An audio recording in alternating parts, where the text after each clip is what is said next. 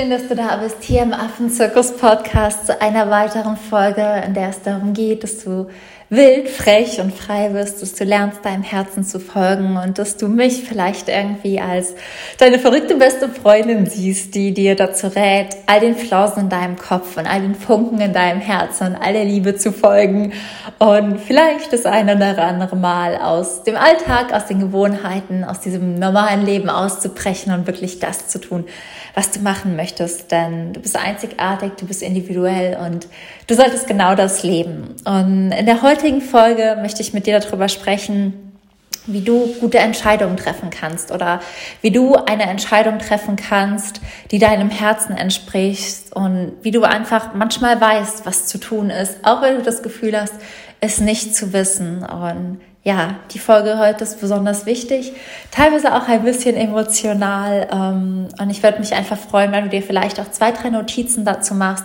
und die Dinge für dich ausprobierst. Und ja, ich würde einfach direkt mit dir in die Folge starten und dir all meine Tipps mit auf den Weg geben, damit du ab sofort Entscheidungen des Herzens treffen kannst.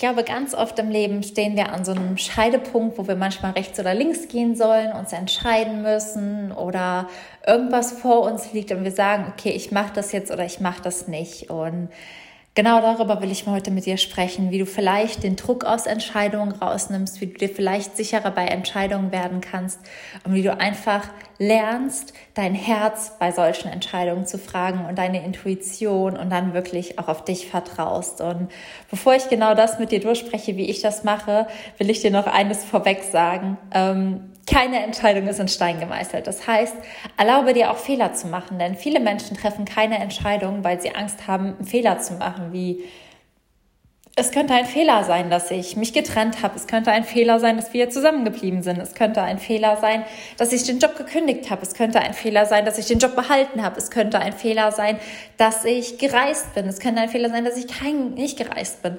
Es gibt keine Fehler. Und keine Entscheidung ist in Stein gemeißelt. Und wenn du eine Entscheidung triffst, solltest du sie natürlich nach bestem Wissen und Gewissen treffen. Aber wenn du irgendwann denkst, okay, ich habe jetzt genug vom Reisen, kannst du immer noch in irgendeinen Job zurückgehen.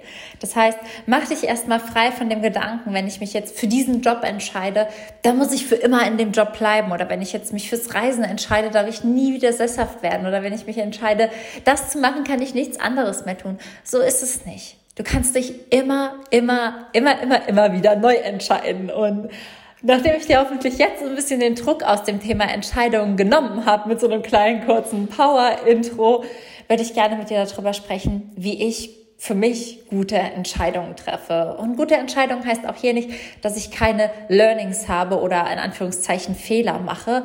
Denn auch ich treffe manchmal Entscheidungen, wo ich sage, hätte ich das anders gewusst, hätte ich es vielleicht anders gemacht. Aber ich habe es in dem Moment nicht anders gewusst. Und ich habe in dem Moment nach bestem Wissen und Gewissen gehandelt. Ich persönlich war tatsächlich, glaube ich, schon immer ein intuitiver Mensch. Das heißt, ich habe irgendwie immer so eine Art Bauchgefühl gehabt. Und ich glaube eigentlich, dass die meisten Menschen so eine Art Bauchgefühl haben, wenn sie wirklich auf ihr Herz hören und sich nicht von irgendwas blenden lassen. Und die letzte echt heftige Entscheidung, die ich treffen durfte und musste, ist die, dass ich aktuell im Kontakt mit mehreren Verlagen bin. Denn mein Buch wird Ende diesen oder Anfang nächsten Jahres mit einem Verlag rauskommen. Welcher Verlag, das steht noch nicht fest. Ich habe natürlich meinen Traumverlag, aber ähm, wir sind dann, auf, sag ich mal, am Verhandeln beziehungsweise auf Angebote erwarten und dann einfach am Schauen, mit welchem Verlag kann ich es am besten genauso umsetzen, wie es mein Herz sich wünscht. Und die erste Zusage eines Verlages habe ich allerdings schon vor über zwei Monaten bekommen. Und dieser Verlag hat sich aber damals gewünscht, dass ich meine Geschichte ein bisschen optimiere, in Anführungszeichen. Das heißt, dass ich sie irgendwie ein bisschen anders erzähle, als ich sie erzählen wollte, dass man sie vielleicht ein bisschen aufpimpt mit ein paar Sachen, die so nicht stattgefunden haben. Und ich weiß noch, ich habe mich damals nach diesem Gespräch mit diesem Verlag ultra bedrückt gefühlt. Denn mein Traum war es einfach immer für mein Buch, eine Geschichte zu erzählen, die Mut macht. Das heißt, ich habe immer gedacht, okay, wenn jemand mein Buch liest, dann soll er danach aus dem Bett springen, voller Tatendrang, Energie und wissen, okay, wenn die Michi das wahr gemacht hat, dann können auch all meine Träume wahr werden. Und deswegen war das Buch oder ist das Buch, ist das, was ich geschrieben habe, irgendwie, jede Zeile ist aus Liebe, jede Zeile kommt aus dem Herzen, jede Zeile ist einfach das, was ich mir wünsche. Und jede Zeile war so essentiell wichtig und alles, was ich darin sage, ist einfach so, wie es aus meiner Sicht passiert ist. Was nicht heißt, dass wenn irgendwer anders, der mir da begegnet ist, vielleicht Dinge anders empfunden hat, aber ich habe es einfach so erzählt, wie ich es gelebt habe und wie ich es erlebt habe und so, wie es einfach war. Und ich wollte nicht, dass auch nur eine Zeile dieses Buches unwahr oder verfälscht ist oder keine Ahnung was. Es war aber bis dato der einzige Verlag, der sich zurückgemeldet hatte. Das heißt, ich weiß noch, ich lag hier, ich saß hier zwei Wochen lang und auch hier würde ich gerne sagen, dass ich direkt auf mein Herz gehört hätte und gesagt hätte, nee, das mache ich nicht. Aber ich habe tatsächlich zwei Wochen lang hier zu Hause gesessen. Ich habe dann ein alternatives Exposé versucht zu verfassen, ähm, was eben in dieser gepimpten Version ist, sagen wir das mal so, und habe einfach jedes Mal angefangen zu weinen. Das war ultra heftig. Ich wusste nicht, was mit mir los war. Jedes Mal, wenn ich versucht habe, irgendwie irgendwas einzufügen, was nicht gestimmt hat, habe ich einfach ultra angefangen zu heulen. Und ich habe ja Barney hier ganz groß über meinem Arbeitsschreibtisch hängen immer in seine Augen geguckt. Und in diesem ersten Buch geht es ja um Barney und meine Geschichte. Und ich habe dann ich habe mich einfach wie so ein Verräter gefühlt, wirklich. Ich habe mich wie ein ganz schrecklicher Verräter an Barney gefühlt, an den Menschen, die dieses Buch lesen würden, ähm, die ich belügen würde, denen ich nicht den Mut und die Hoffnung mit der Wahrheit geben würde, sondern mit einer Lüge. Und ich, es war auch nichts Großes, aber es war halt einfach nicht 100 Prozent. Und ja, das war irgendwas, was mich ultra fertig gemacht hat. Dieses, du sollst es verändern. Du sollst die Geschichte umschreiben, du sollst sie optimieren. Aber gleichzeitig stand auf der anderen Seite mein ganz großer Traum, dass mein Buch veröffentlicht wird. Und zwei Wochen lang geplagt, habe ich gesagt, ich muss jetzt eine Entscheidung treffen. Und ich weiß noch, was ich damals gemacht habe, ist, ich habe meditiert oder visualisiert, je nachdem, wie man es nennen möchte, und habe damals mein Ich in zehn Jahren getroffen und gefragt, was ich machen soll. Und dann habe ich die Augen zugemacht und wirklich dahin. Und du merkst vielleicht, dass ich mich häufiger mit Menschen, mit mir selbst in der Zukunft oder Vergangenheit verbinde, einfach weil mir das Sicherheit gibt, von außen auf diese Perspektive zu schauen. Und hab, bin mehr oder weniger mit mir spazieren gegangen, habe mich einfach gefragt, okay, soll ich es machen oder soll ich es nicht machen? Und ich bin so clever in meiner Zukunft und habe mich dann einfach gefragt, was ist, wenn du dieses Buch verlegst, so wie es ist? Bist du stolz auf das Buch? Bist du glücklich mit dem Buch? Ist es für dich ein erfolgreiches Buch? Selbst wenn es ein Bestseller wird? Und irgendwie hat auf all diese Fragen in mir war die Antwort nein. Nein, ich bin nicht stolz auf ein Buch, in dem ich nicht das mit Leuten mit auf den Weg gegeben habe und meine Geschichte so erzählt habe, wie sie war, Nein, ein Buch, was vielleicht viel verkauft ist, aber nicht wahr ist, ist für mich kein erfolgreiches Buch. Nein, ich bin nicht glücklich damit, wenn ich mich selbst verkaufe. Und das war so eine Entscheidung, das war so ein Punkt für mich, wo ich dachte, krass, nein, das ist überhaupt keine Option für mich, das kann nicht sein. Und das habe ich auch damals dem Verlag dann gesagt. Ich habe dann gesagt, das tut mir total leid, auch das sie schon Zeit und, und Gespräche in mich investiert haben, aber ich kann dieses Buch so nicht veröffentlichen und ich werde dieses Buch so nicht veröffentlichen. Und das war ultra heftig für mich damals, aber ich habe mir einfach in dem Moment gedacht, okay, was ist für mich wirklich Erfolg und was ist für mich wirklich wichtig? Ist es für mich wichtig, bei einem guten Verlag einen guten Autorenvertrag zu bekommen und ja, dadurch vielleicht auch erstmal finanziell unabhängiger zu sein, vielleicht auch bekannter zu werden und und und und und und alle, alle, alle, alle Lektoren und Co. haben mir dazu geraten, so ein Angebot anzunehmen.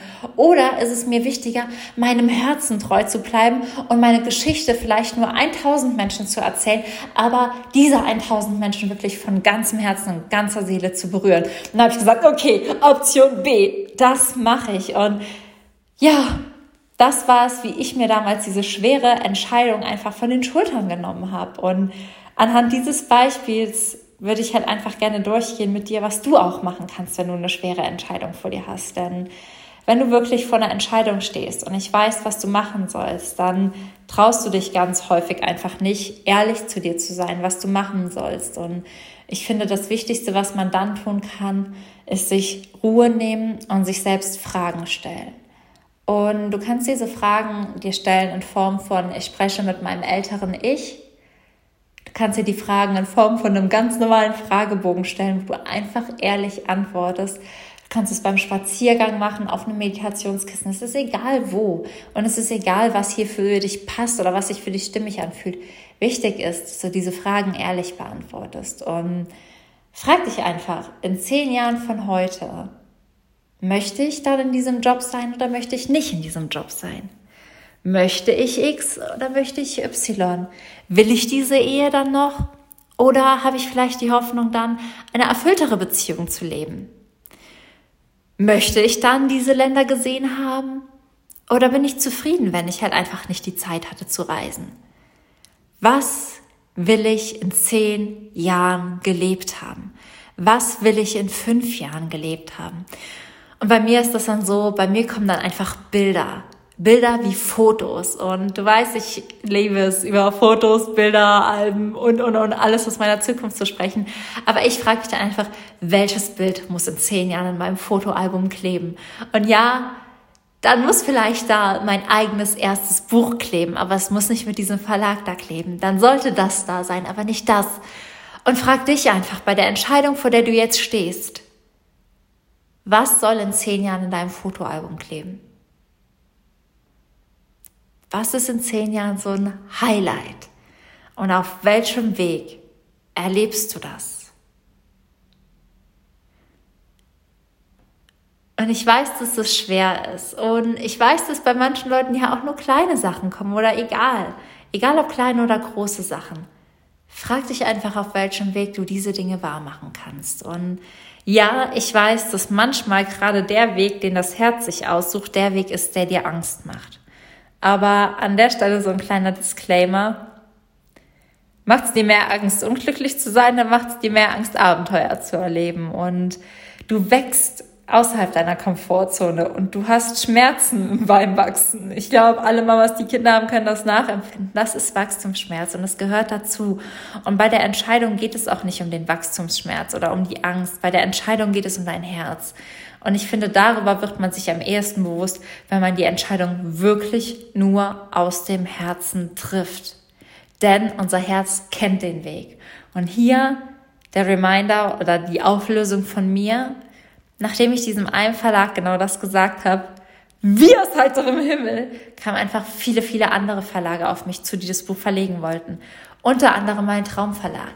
Das heißt, wenn du dich entscheidest, machst du eine Tür zu, machst eine neue auf und hinter dieser neuen Tür sind 100 weitere Türen, Möglichkeiten und Chancen. Und sich nicht zu entscheiden, ist auch eine Entscheidung. Aber meistens die gegen dein Herz. Und Vertrau einfach in dich, wirklich. Vertrau da einfach in dich. Und falls du so eine Übung machen magst, dann Schreib doch einfach mal an dein zukünftiges Ich. Was würdest du tun? Oder stell dir gedanklich Fragen und lass die Antworten zu dir kommen. Und falls es dir an Vertrauen mangelt, dann schreib einfach mal einen Brief an dein jüngeres Ich und bedank dich dafür. Bedank dich dafür, wo du jetzt stehst. Ich habe das auch gerade erst gemacht, heute Morgen, und ich teile das auch super gerne auf Insta, wo ich mich einfach bei mir bedankt habe. Ich weiß noch, als ich mit 18 Jahren in Südafrika war, da geblieben bin, hatte ich so eine scheiß Angst, was ich da gemacht habe. Ich habe mir einfach nur gedacht, das kann alles nicht dein Ernst sein. An manchen Momenten hatte ich so Angst. Ich wusste nicht, wie es weitergeht. Ich wusste nicht, was da rauskommt. Ich war 18, hatte alles aufgegeben, saß zwischen Affen und wusste, ich lebe jetzt drei Monate meine Träume und dann läuft mein Visum aus und ich habe keinen Plan B. Und natürlich hatte ich Angst. Aber ich bin mir heute so dankbar, dass ich das gemacht habe, dass ich diese Angst zugelassen und überwunden habe und trotzdem meinem Herzen gefolgt bin. Und mach das auch mal. Erinnere dich daran, welche Entscheidungen du schon getroffen hast, welche Wege du schon gegangen bist, welche Erfolge du gefeiert hast. Wo standest du vor fünf Jahren? Und schau dir an, was aus dir geworden ist. Und selbst wenn du denkst, dass du vor fünf Jahren glücklicher warst, dann triff heute die Entscheidung, zu schauen, was dich damals glücklich gemacht hat und wieder dein eigenes Glück, deine eigene Liebe, dein eigenes Dasein, deine Träume zu priorisieren. Und das ist, glaube ich, wie man gute Entscheidungen trifft. Natürlich gibt es in gewissen Punkten, und das sage ich auch gar nicht, Dinge, wo man einfach mehrere Sachen in Betracht ziehen muss. Aber ich finde dieses Fragenmodell einfach super, super hilfreich. Und einfach zu fragen, was hilft mir, wo will ich mich in zehn Jahren sehen? Was würde mich glücklich machen? Auf welchem Weg sehe ich mich strahlen?